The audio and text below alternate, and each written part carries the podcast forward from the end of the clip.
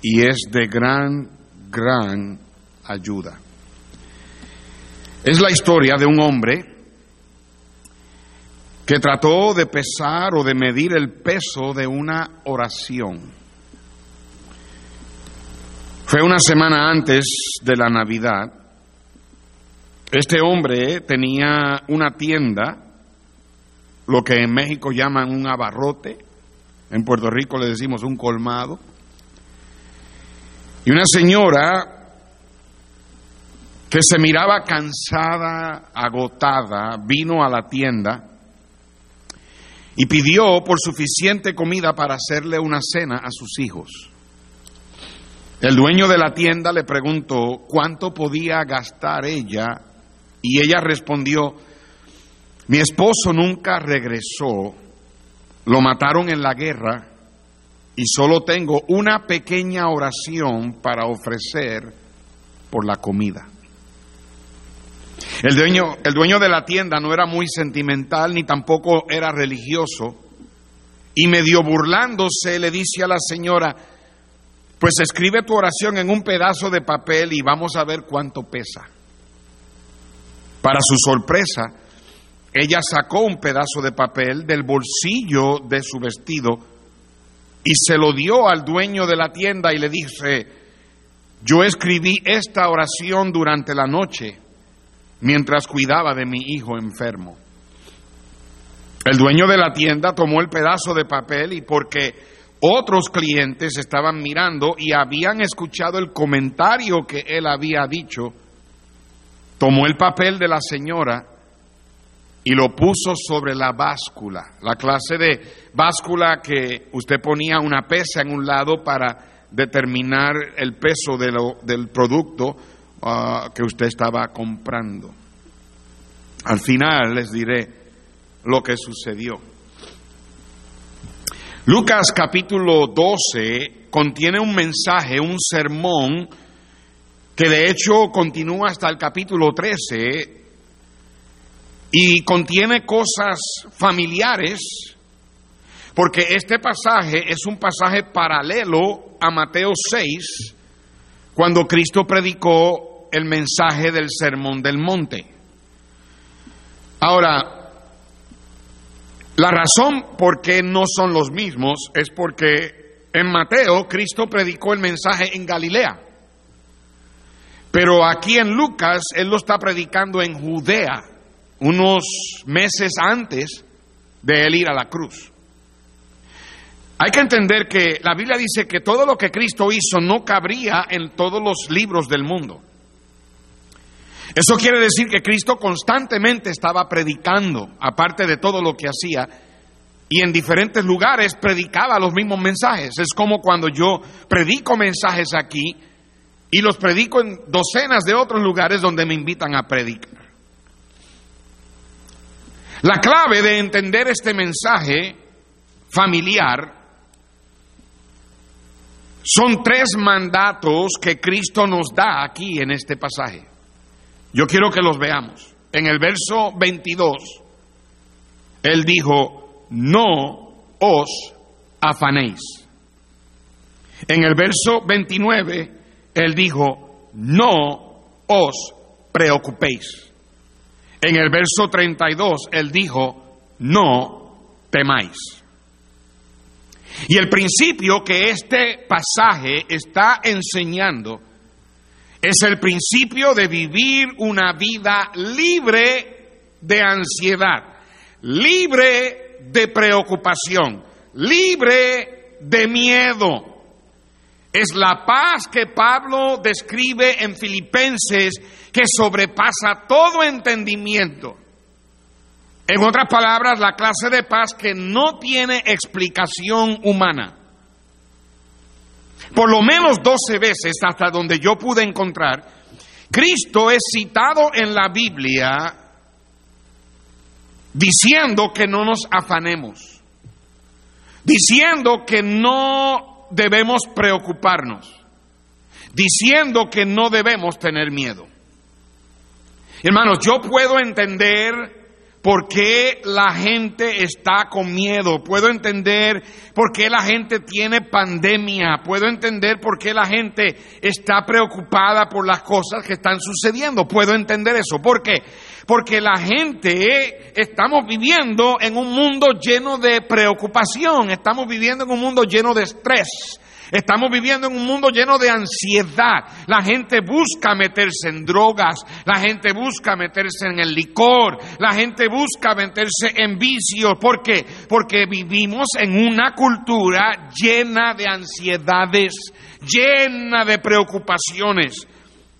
Es interesante para mí en, saber que nosotros vivimos en el tiempo donde más tenemos donde más tecnología tenemos. A mí, literalmente, e, este es el, tiempo donde más dinero ha habido, es el tiempo donde más tecnología ha habido, es el tiempo donde más comida ha habido. Literalmente, vivimos en el tiempo de más abundancia, mundialmente hablando, y sin embargo es cuando más ansiedad hay. Es cuando más afán hay. Es cuando más miedo hay. La gente vive con estrés ¿Y sabe lo que oímos? Oímos constantemente de médicos que te ofrecen ah, terapias de cómo manejar el estrés, stress management.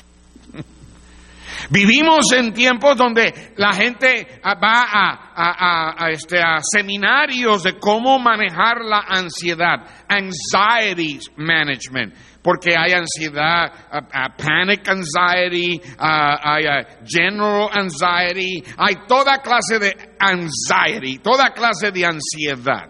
Vivimos en tiempos donde hay terapias para manejar la preocupación. Management, management, manejar, manejar, manejar. Cristo en este pasaje nos da la solución. Elimina. Desate. En otras palabras, no tenemos que ni vivir manejando el estrés. No tenemos que ni vivir manejando nuestras ansiedades y preocupaciones. Podemos eliminar todo eso, deshacernos de ellas completamente. Podemos vivir libre de ansiedad en la pandemia en que estamos, simplemente poniendo en práctica lo que Cristo enseña en este sermón. Un sermón que él predicó para enseñarnos a vivir una vida libre de ansiedades. La gente vive en estrés por la falta de salud. La gente vive en estrés por la falta de dinero. La gente vive en estrés por la falta de trabajo. La gente vive en estrés por la falta de comida. La gente, la gente vivió en estrés, hermanos Ríos, no hace unos meses atrás por la falta de papel de baño.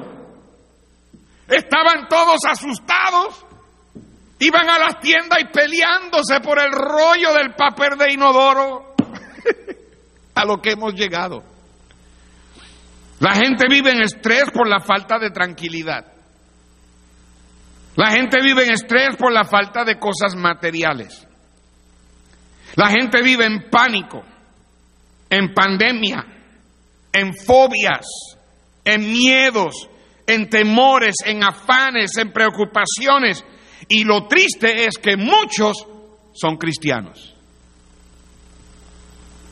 La ansiedad es innecesaria. La ansiedad es inexcusable. La ansiedad es inútil. Y para el cristiano no hay necesidad de vivir con estas ansiedades. Cristo no nos dice a nosotros cómo manejarlas nos dice cómo eliminarlas. Pudiéramos leerlo de esta manera, cuando Cristo dio estos mandatos, en el verso 22 pudiéramos decir que Él está diciendo, para ya de afanarte. Porque en el griego eso está escrito en el, en el, en el verbo presente este, activo, que es algo que sucede. No os afanéis o para de estar afanándote. En el verso 20, ah, perdón, 29, él dice, para ya de preocuparte, deja de preocuparte. En el verso 32, ya para de temer, deja de tener miedo. El mundo le ofrece terapias a la gente con montones de drogas. Cristo nos ofrece una vida libre de ansiedades y temores y preocupaciones y afanes. En realidad hay dos mundos. Hay solo dos esferas en las que podemos afanarnos. Dos mundos, el físico y el espiritual, el terrenal y el celestial, el material y el inmaterial. Y eso es precisamente lo que Cristo estaba diciéndonos cuando nos dijo que no teníamos que afanarnos por estas cosas. En el verso 22, Él dice, no os afanéis por vuestra vida, que comeréis, ni por el cuerpo, que vestiréis. Ahí está lo físico. En el verso 29, vosotros pues no os preocupéis por lo que habéis de comer, ni por lo que habéis de beber, ni estéis en ansiosa inquietud, porque todas estas cosas buscan las gentes del mundo, pero vuestro Padre sabe que tenéis necesidad de estas cosas. En Mateo dice vuestro Padre celestial, ahí está lo espiritual. Tenemos que entender que es un pecado serio afanarnos, es un pecado serio preocuparnos, es un pecado serio tener miedo por las cosas materiales e inmateriales, las terrenales, es un, es un pecado serio. Cuando nos afanamos, cuando nos preocupamos, cuando mostramos miedo, es porque fracasamos en considerar ciertas cosas. Cristo usó esa palabra en el verso 27, considerar los lirios. En el verso 24, considerar los cuervos. entonces, ¿qué es vivir una vida de ansiedad? ¿Qué es vivir una vida de preocupación? ¿Qué es vivir una vida de temor? Vivir una vida que fracasa en considerar ciertas cosas. En el verso 31 él dijo más, buscad el reino de Dios. En el verso 32 él dijo, no temáis manada pequeña. En otras palabras, no temáis ustedes ovejitas, porque a vuestro Padre le ha placido daros el reino. Yo he estado enseñando los miércoles acerca de este reino. El reino de los cielos que el Señor comenzó predicando en su ministerio terrenal y que hemos estado predicando por más de dos mil años. Esta vida espiritual dentro de esta tierra. Y al Señor le plació ponernos en ese reino. Cuando tú y yo vinimos a Cristo, cuando nosotros aceptamos al Señor, cuando cantamos día tan grande, no puedo olvidar, día de gozo sin par, cuando en tinieblas al verme andar, Cristo me salvó, ese día vino a salvarme el Señor, ese día, para mí, el 20 de octubre del 1974, usted piensa en ese día que Cristo le salvó, en ese día Dios lo puso a usted y le plació darle a usted el reino. Usted es parte de ese reino, usted es parte del reino del Señor.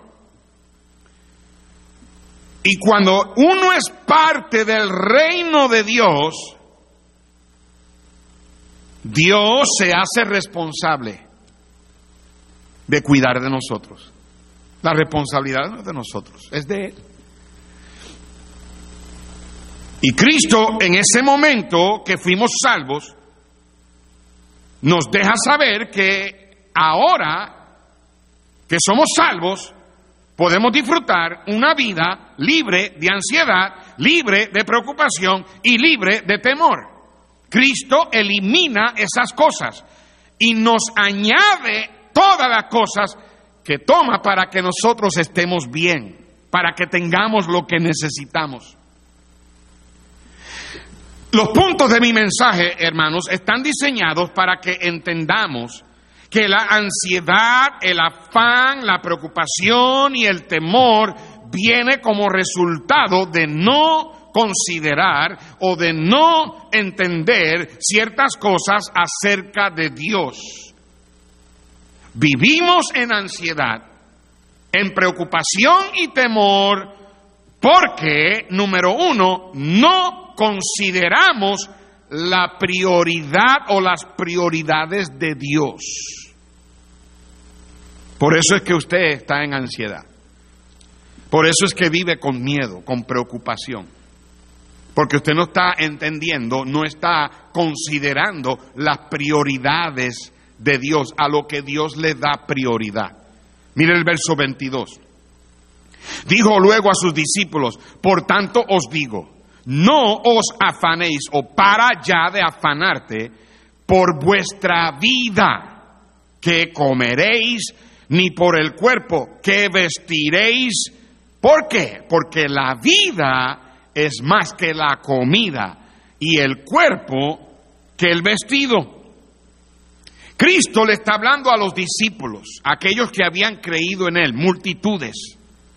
Dentro de ese grupo estaban los apóstoles, que también le estaba hablando a ellos. En el verso 41, cuando Cristo terminó de predicar esa parte del mensaje, Pedro le preguntó al Señor, Señor, ¿dices esta parábola a nosotros o también a todos? obviamente Cristo le está hablando a todos los discípulos que le seguían para escucharlo predicar y entre ellos estaban los apóstoles. Y Él les está explicando lo que significa vivir una vida libre de ansiedad, la cual es la vida que debe caracterizar a esos que son del reino, a esos que son cristianos. Cristo estaba predicando y un joven de momento le interrumpió en el verso 13 del capítulo 12. Le interrumpió con una disputa financiera entre él y su hermano. Y le estaba diciendo al Señor, haz, algo para que mi hermano me dé a mí lo que me corresponde de la herencia. Y después que Cristo trató con este muchacho, le, contó a la gente una parábola acerca de un hombre rico insensato. Porque este hombre rico, insensato, cuando vio todo lo que tenía, pensando que él que tenía que cuidarse para el futuro y, y, hacer graneros más grandes para poder tomar todo lo que tenía porque no tenía suficiente en dónde ponerlo y después entonces decir reposa alma y vive y tranquilo porque tienes para el resto de tu vida. La Biblia dice que esa misma noche le dijeron tu vida termina. ¿De qué valió? Y entonces, terminando esa parábola, Cristo comenzó esta parte del mensaje donde él, habla sobre el afán y la ansiedad y cómo es que nosotros no debemos ser como ese rico insensato. Nosotros debemos ser cristianos que vivimos con una, una vida libre de temor y de ansiedad.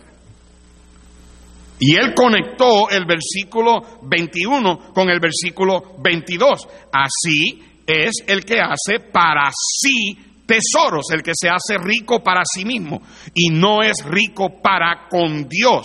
Y entonces en el verso 22 dice, por tanto, por esta razón, por esta razón, ¿ve, eh, eh, ¿de qué está hablando? Del rico insensato que hace tesoros para sí, pero esa misma noche murió. Él dice, por esta misma razón les digo a ustedes, paren de afanarse, paren de preocuparse, paren de tener miedo. Porque la prioridad mía no es la comida, no es el vestido, la prioridad mía es tu vida. O vives para lo material o vives para Dios. O eres rico para contigo o eres rico para con Dios. Pero no podemos vivir para lo material y para Dios a la misma vez. Entonces Cristo trata con la preocupación que le viene a la gente cuando le decimos, dale todo al Señor, ¿ok? Si le doy todo al Señor, ¿quién va a cuidar de mí? Pues obviamente Dios va a cuidar de ti. Él, es quien conoce nuestras necesidades. Por eso es que Pedro en su carta le decía a los hermanos, echa toda vuestra ansiedad sobre Él, porque Él tiene que cuidado de vosotros. si decidimos vivir para Dios, tenemos que negarnos a nosotros mismos. Él mismo lo dijo, el que me quiere seguir a mí, tiene que negarse. En Lucas 9, antes de él predicar este mensaje, Él le dijo a uno que le dijo, Señor, te seguiré a donde quiera que vaya. Y Cristo le dijo, las aves tienen sus nidos y las zorras tienen sus guaridas, pero el Hijo del Hombre no tiene dónde reposar la cabeza. En otras palabras, si decides seguirme puede que te cueste todo. Otro le dijo, Señor, yo te sigo, pero déjame que vaya y entierre a mi padre primero. Pues usted sabe lo que convenía, lo que conllevaba eso. Eso conllevaba que él estaba diciendo, Señor, déjame que mi papá se muera para que me dé la herencia, porque el padre moría y el muchacho recibía la herencia. En otras palabras, deja que mi papá se muera para yo colectar lo que me... y yo te sigo. Y Cristo le dijo, deja que los muertos entierren a los muertos. Olvídate de la herencia material. Preocúpate tú por anunciar el reino. Otro le dijo, Señor, te voy a seguir, pero deja que vaya primero y me despida de la familia, que me despida de las amistades, tal vez con la intención de que ahora que te vas en tu jornada, ¿verdad? Te vamos a dar una ofrenda, una ofrenda monetaria para que Cristo le dijo, ¿sabes qué? El que pone la mano en el arado y mira para atrás no es apto, no es apto para esta clase de vida en el reino. Porque en este reino, la vida que verdaderamente tiene valor es una vida libre de ansiedad, una vida libre de preocupación. ¿Qué le, preocupa ahora mismo? ¿Qué, qué preocupación tienes? Si tú eres del reino, yo quiero que entiendas que la razón por qué tú te afanas y tienes miedo y tienes preocupaciones es porque no consideras la prioridad de Dios. Cristo estaba diciendo que para Dios nosotros somos la prioridad, que Dios va a cuidar de nosotros. Cristo dijo que no nos afanemos por nuestra vida, la comida o el vestido, porque la vida es más que lo material. Porque si estamos en este reino es porque Dios tiene un plan especial para ti, para mí. Él va a cuidar de nosotros siempre y cuando todavía ese plan no haya terminado.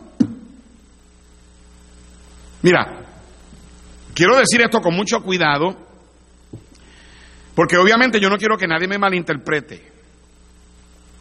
Hace poco hablé acerca del hermano José Luis Fuentes y, y hace la semana pasada eh, hablé de una necesidad que tenía el hermano Raúl Rodríguez y, lo hemos hecho, el hermano Giorgio Romani no hace mucho.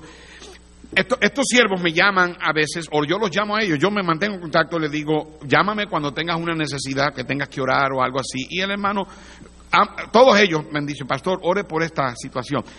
Yo tuve que indagar, literalmente indagar y sacarle para afuera al hermano José Luis Fuente. Y yo sé que a algunos misioneros no les gusta decir esto porque obviamente el misionero está ya viviendo para hacer la obra de Dios, pero en la situación en que está, ¿qué, puede hacer? Y finalmente él me dijo, y, estos hermanos ponen estas necesidades en las manos de Dios que ha prometido cuidar de ellos. Y Dios usa cuervos, yo soy un cuervo. Los hermanos que, que Dios le pone en el corazón, Dios usa a estos hermanos para que las necesidades de estos siervos sean mitigadas, porque que de otra manera. Sin embargo, odio tener que decirlo, pero hay misioneros, hermanos Ríos, que piensan que yo soy una alcancía. Que parece, a mí literalmente piden más que la Cruz Roja. Y, y, y, y si algún misionero me está escuchando y el zapato te cae, te lo pones. Si te picas porque chile comes.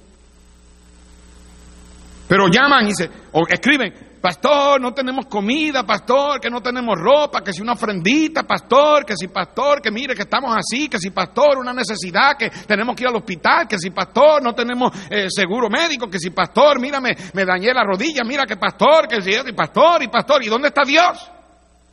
¿Por qué no le oran a Dios?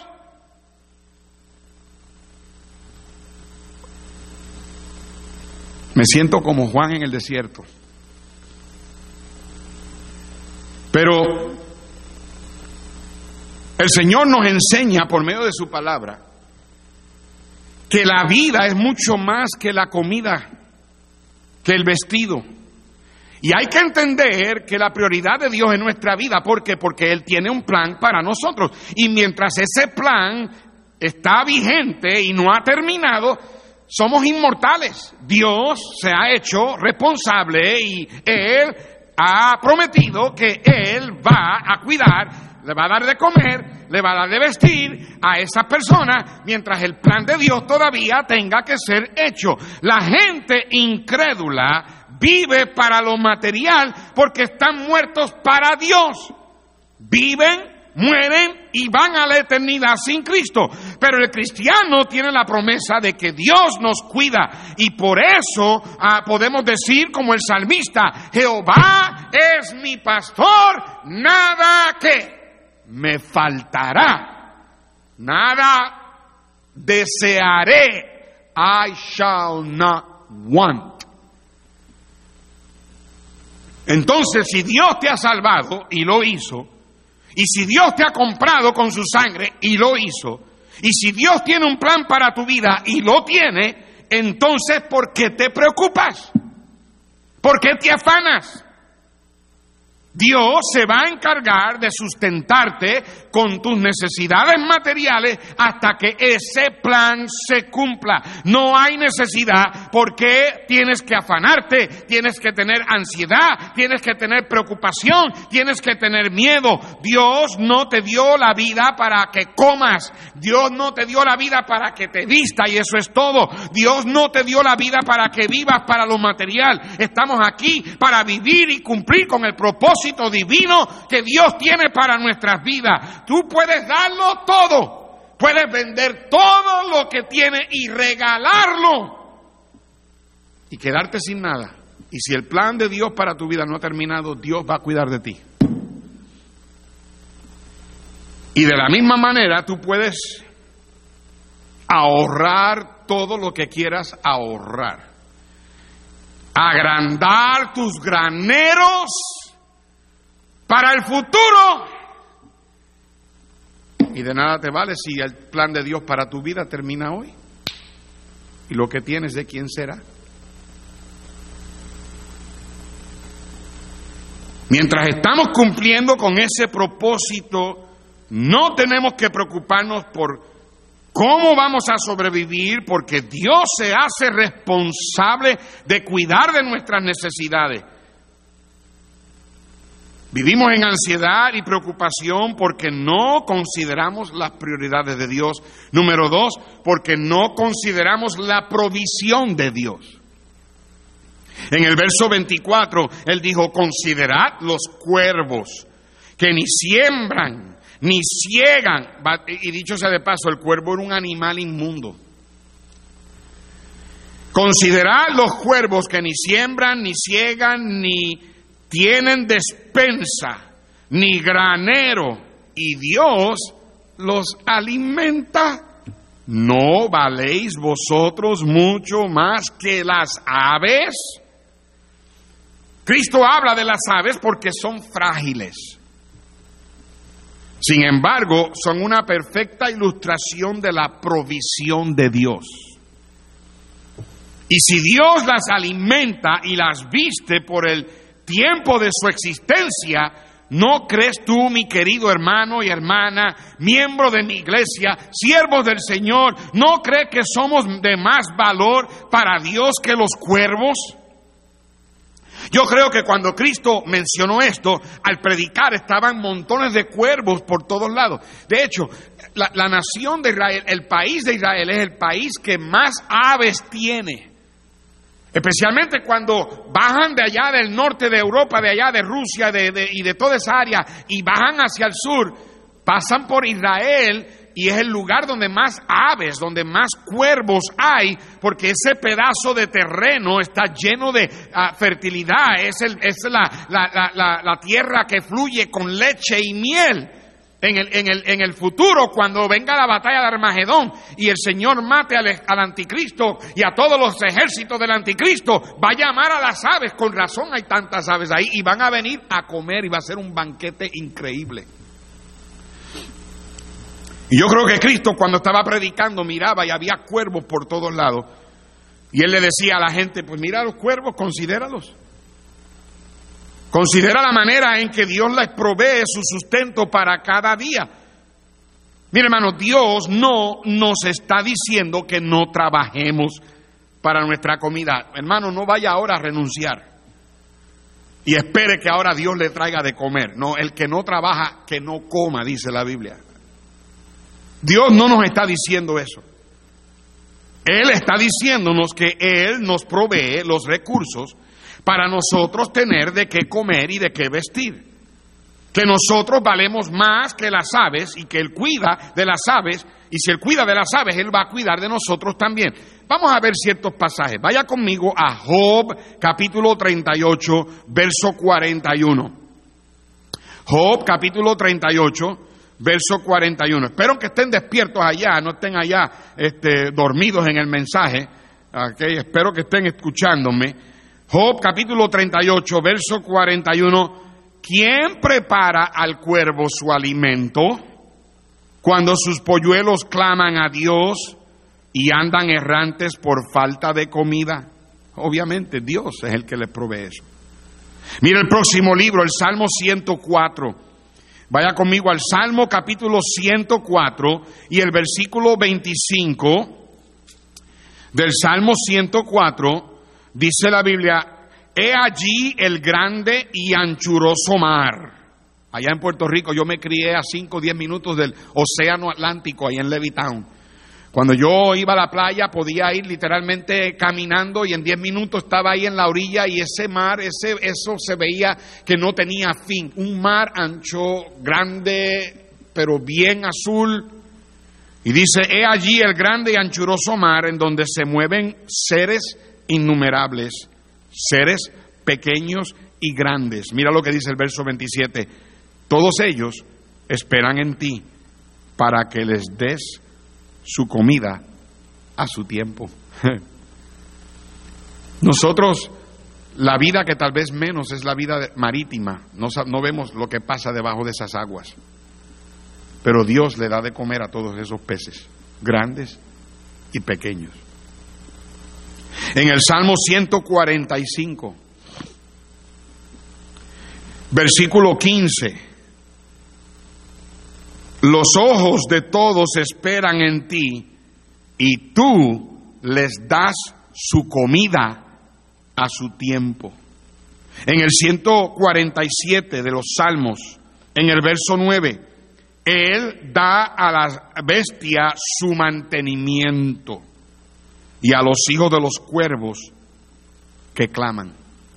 Y hermanos, de la misma manera que Él alimenta a las aves, Él lo va a hacer por nosotros que valemos más.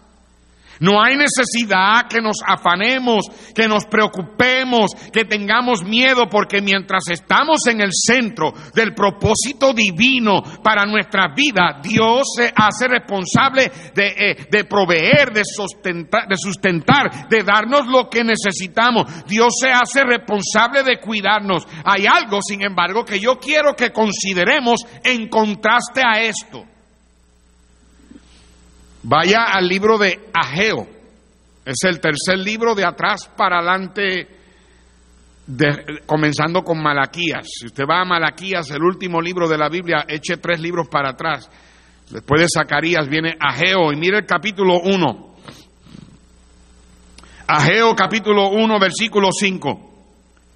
Pues así ha dicho Jehová de los ejércitos, meditad o considerad bien sobre vuestros caminos Sembráis mucho, recogéis poco. Coméis y no os saciáis. Bebéis y no quedáis satisfechos. Os vestís y no os calentáis. Y el que trabaja a jornal recibe su jornal en saco roto. Así ha dicho Jehová de los ejércitos. Meditad sobre vuestros caminos. En otras palabras, ¿por qué trabajo tanto y tengo poco? ¿Por qué recojo tanto y no tengo suficiente? ¿Por qué compro tanta ropa y todavía me hace falta? ¿Por qué? Versículo 8. Subid al monte y traed madera y reedificad la casa. Y pondré en ella mi voluntad y seré glorificado, ha dicho Jehová. Está hablando de la casa de Dios. Dice, buscáis mucho, halláis poco, encerráis en casa y yo lo, lo, disiparé en un soplo. ¿Por qué? Dice Jehová de los ejércitos, por cuanto mi casa está desierta y cada uno de vosotros corre a su propia casa. Por eso se detuvo de los cielos sobre vosotros la lluvia y la tierra detuvo su fruto y llamé la sequía sobre esta tierra y sobre los montes, sobre el trigo, sobre el vino, sobre el aceite, sobre todo lo que la tierra produce, sobre los hombres y sobre las bestias y sobre todo trabajo de manos. En otras palabras, Dios está diciendo, tú cuidas de mi reino y yo cuido de ti. Tú descuidas de mi casa. Ustedes hermanos que por causa de la pandemia no quieres diezmar, no, no dices que no puedes, dices que, verdad, constantemente estás eh, atrasado en tus pagos, constantemente estás que no te dura tu cheque, constantemente estás robándole a Dios. Y entonces Dios dice, pues entonces, si tú no quieres cuidar de mi casa, ¿qué hago yo cuidando de ti? En el verso 4 es para vosotros tiempo, para vosotros de habitar en vuestras casas artesonadas. Y esta casa está desierta. Gracias a Dios por estos hermanitos que han tenido que, que luchar un poco por la falta de horas de trabajo y han tenido que ajustar su presupuesto, pero han sido fieles al Señor y Dios les ha provisto. Y Dios lo va a hacer. Si estamos viviendo para el reino de Dios, Dios se hace responsable de cuidar de nosotros y Él va a proveer para nosotros. Por lo tanto, no hay necesidad de afanarnos. Mire el Salmo 34. Salmo capítulo 34. Y en el versículo 10. En el Salmo 34.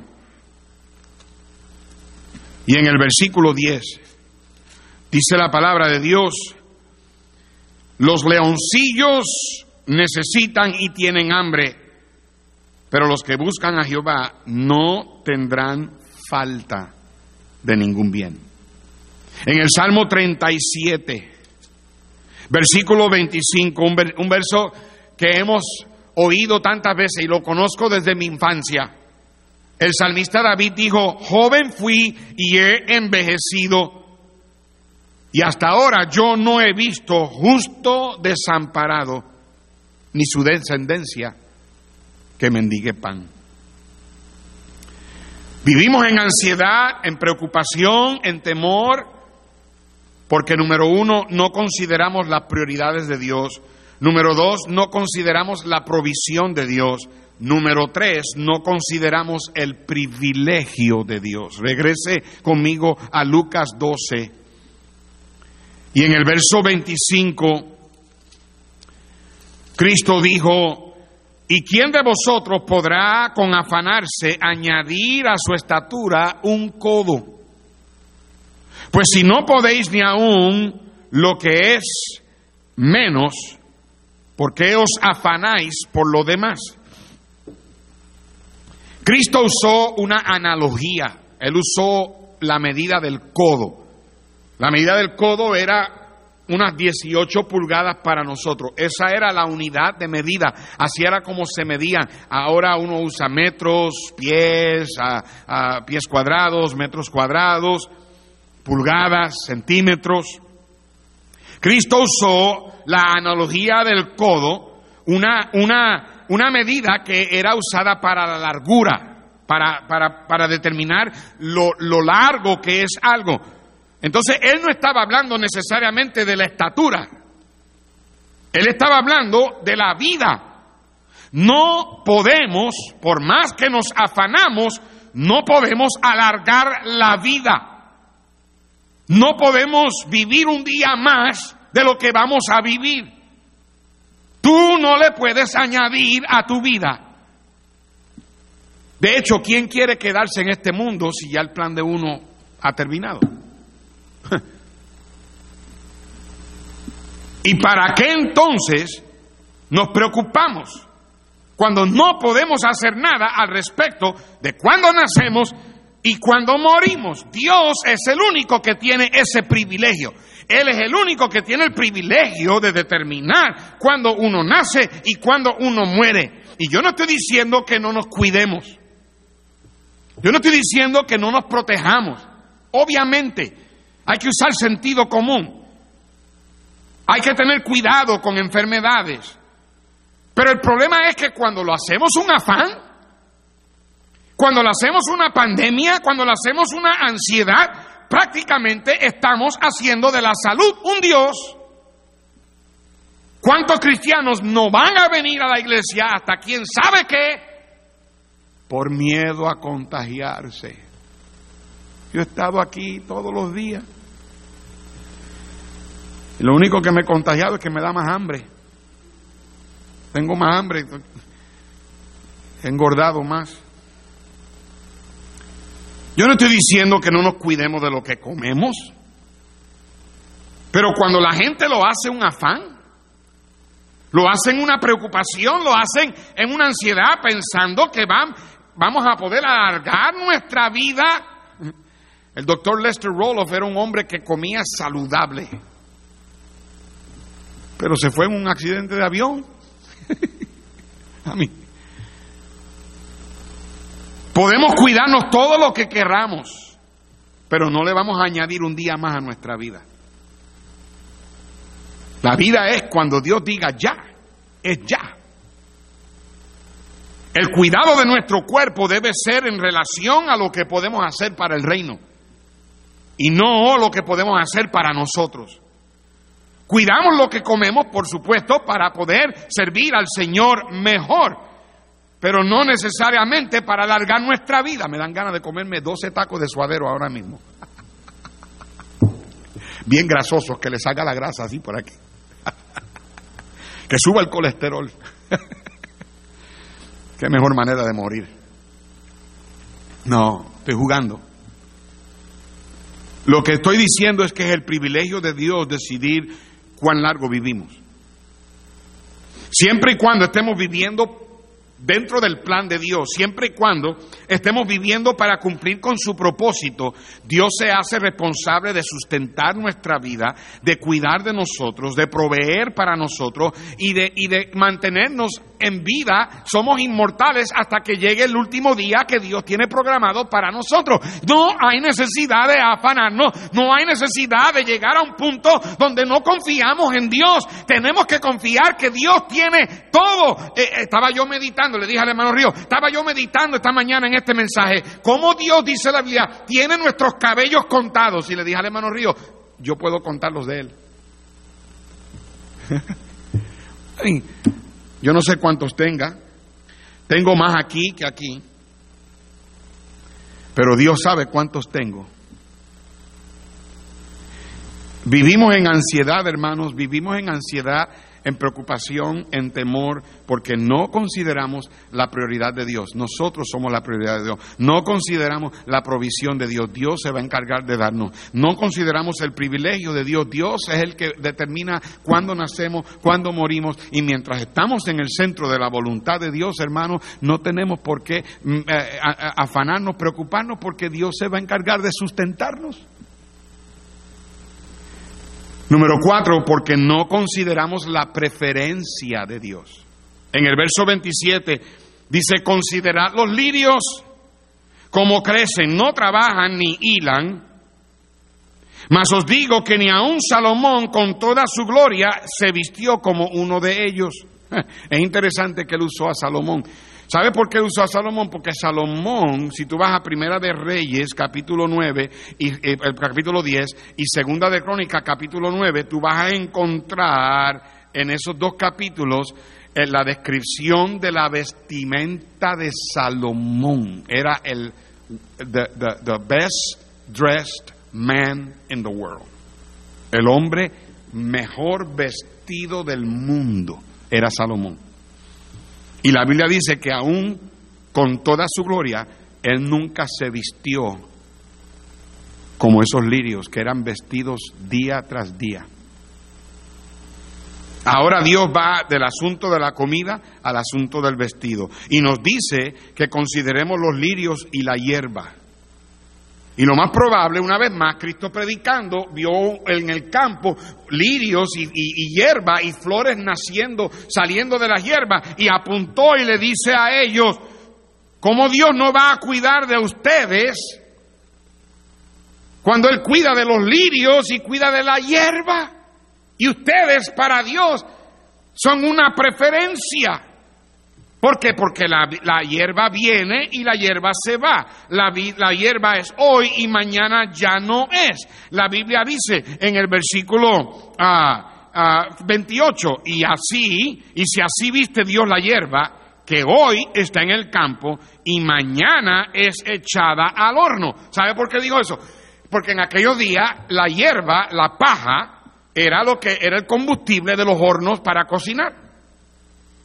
La gente literalmente iba al campo y arrancaba la hierba y la dejaba secarse y cuando cocinaban pues le echaban hierba y nosotros hoy en el horno tenemos el, eh, botón o eh, eh, digital y le subimos a 250, do- a 300 grados, a 350, pues en aquellos días ellos dependiendo de la cantidad de paja de hierba le echaban al horno y el horno se volvía más caliente, a, a verdad, para cocinar. Y entonces Dios Cristo estaba diciendo si la gente que va al campo y agarra la hierba que hoy es y mañana la usan en el horno, así Dios las viste, ¿cómo no va a cuidar de nosotros que somos hijos del reino?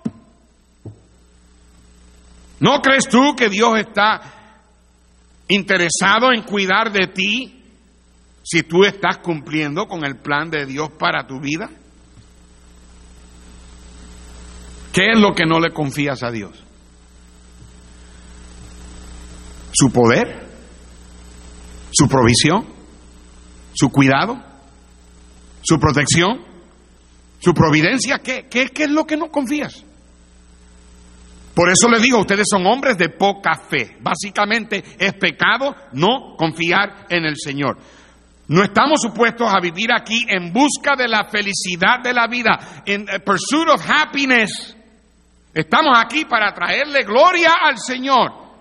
Vivimos en ansiedad, en preocupación, en temor, porque no consideramos las prioridades de Dios, porque no consideramos la provisión de Dios, porque no consideramos el privilegio de Dios, porque no consideramos la preferencia de Dios. Número cinco, porque no consideramos la paternidad de Dios. En el verso 29, vosotros pues no os preocupéis por lo que habéis de comer, ni lo que habéis de beber, ni estéis en ansiosa inquietud, porque todas estas cosas buscan las gentes del mundo, pero vuestro Padre, vuestro Padre sabe que tenéis necesidad de estas cosas. Hermanos, Dios tiene prioridades para nosotros. Él ha hecho provisión para lo que necesitamos. Él es el único que tiene el privilegio de determinar cuán largo vivimos. Él nos prefiere a nosotros sobre todas las cosas. Y Él es nuestro Padre Celestial.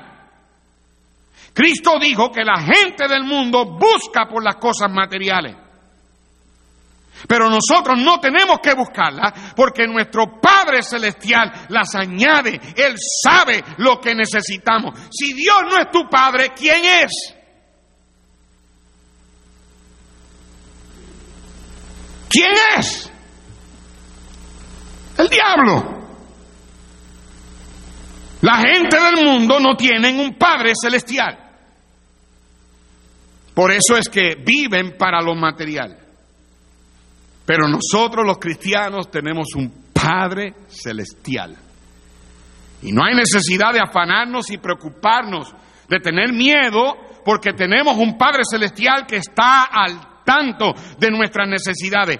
Esto no es un asunto del poder de Dios, no es un asunto del amor de Dios, no es un asunto de la compasión de Dios, no es un asunto de la gracia de Dios, no es un asunto de la misericordia de Dios. ¿Por qué? Porque todos nosotros podemos creer en todas esas doctrinas, pero de nada vale si Dios no sabe qué necesitamos. Podemos, podemos creer que Dios tiene el poder de proveer, pero nos preguntamos, ¿sabrá Dios que necesito esto? Pero el consuelo que tenemos es que Dios sabe. No hay necesidad que en Dios no sepa que tú tengas. Dios sabe. Ustedes misioneros, Dios sabe. Dios sabe las necesidades que ustedes tienen.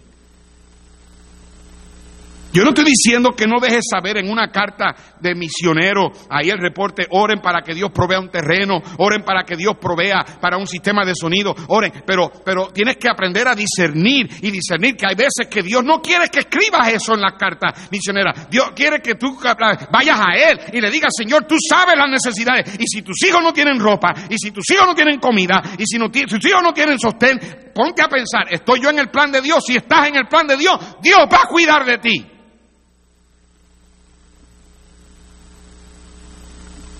Si nuestro enfoque es buscar el reino de Dios y justicia, Dios se encargará de darnos las cosas que necesitamos para poder sustentar nuestras vidas. Vivimos en ansiedad, en preocupación y en temor porque no consideramos las prioridades de Dios, porque no consideramos la provisión de Dios, porque no consideramos el privilegio de Dios, porque no consideramos la, la, preferencia de Dios, porque no consideramos la paternidad de Dios y por último porque no consideramos el placer de Dios.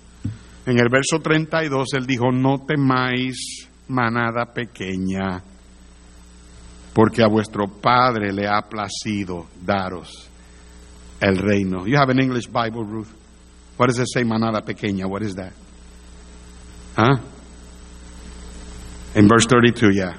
No temáis manada pequeña. Little flock. Be not afraid, little flock. No temáis ovejitas, porque a Dios le ha placido. ¿Sabe, sabe lo que sabe lo que a Dios le place? A él le place darte de comer.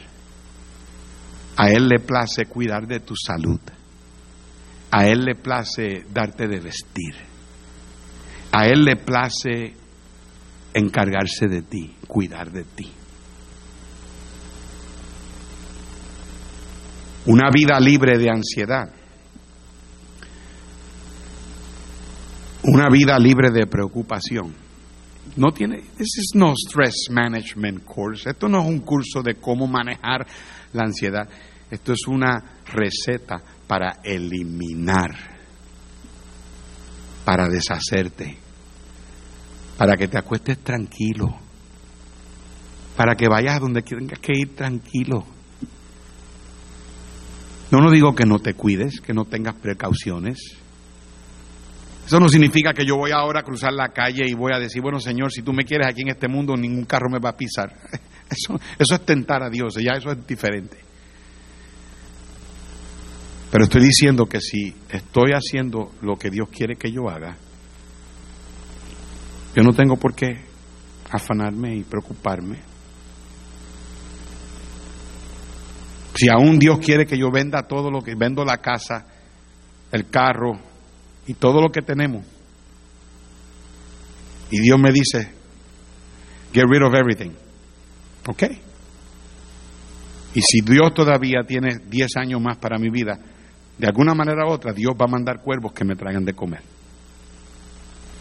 No hay por qué afanarse. Comencé la historia de la señora que fue a la tienda. De este señor a comprar comida y todo lo que tenía era un pedazo de papel con una oración escrita para pagar por la comida. El dueño de la tienda, no siendo un hombre muy religioso ni sentimental, le había dicho, pues si usted tiene una oración para pagar la comida, póngala aquí en la báscula. Y cuando ella sacó el papel, él se sorprendió, pero por causa del comentario que él hizo y los demás clientes que estaban viendo, él puso la oración que esta señora había escrito en ese papel en la báscula. Cuando la puso sobre la báscula, el dueño de la tienda comenzó a poner comida en el otro lado de la báscula y para su sorpresa la báscula no bajaba. Continuó poniendo más y más comida y la báscula no bajaba. Finalmente se enojó tanto que ya no le cabía más comida a la báscula, le dio una bolsa a la señora y le dijo a la señora, ponga usted la comida en la bolsa. La señora embolsó su comida y se fue. Los clientes que estaban ahí estaban sorprendidos, al igual que el dueño de la tienda. Y después de la señora irse, el dueño de la tienda revisó la báscula y se dio cuenta de que estaba rota. ¿Por qué en ese momento? El tiempo pasó y el dueño de la tienda envejeció. Él nunca volvió a ver a esa señora antes, no la había visto nunca antes y nunca la volvió a ver. Pero ella fue la cliente que él nunca olvidó en toda su vida. Y él todavía tenía el papel con la oración escrita por la señora. Siempre se preguntó por qué fue que esa señora vino a la tienda ese día. ¿Por qué si la báscula antes estaba funcionando, por qué se descompuso justamente cuando ella vino? ¿Por qué ella escribió esa oración la noche anterior? Él no, nunca supo los por qué. Pero solamente tenía el pedazo de papel con la oración escrita por la señora que simplemente decía, Dios, danos hoy nuestro pan de cada día. Si vamos a vivir una vida libre de ansiedad, de preocupación, de miedo, vamos a tener que vivir confiando en que Dios va a cumplir lo que Él nos ha prometido, confiando en su prioridad, confiando en su provisión, confiando en su privilegio, confiando en su preferencia, confiando en su paternidad y confiando en su placer. ¿Cómo podré estar triste? ¿Cómo entre sombras ir? ¿Cómo sentirme solo y en el dolor vivir? Si Cristo es mi consuelo, mi amigo siempre fiel, si aún las aves tienen seguro asilo en él, si aún las aves tienen seguro asilo en él, feliz, cantando alegre, yo vivo siempre aquí si Él cuida de las aves, cuidará también de mí. Señor, gracias por darnos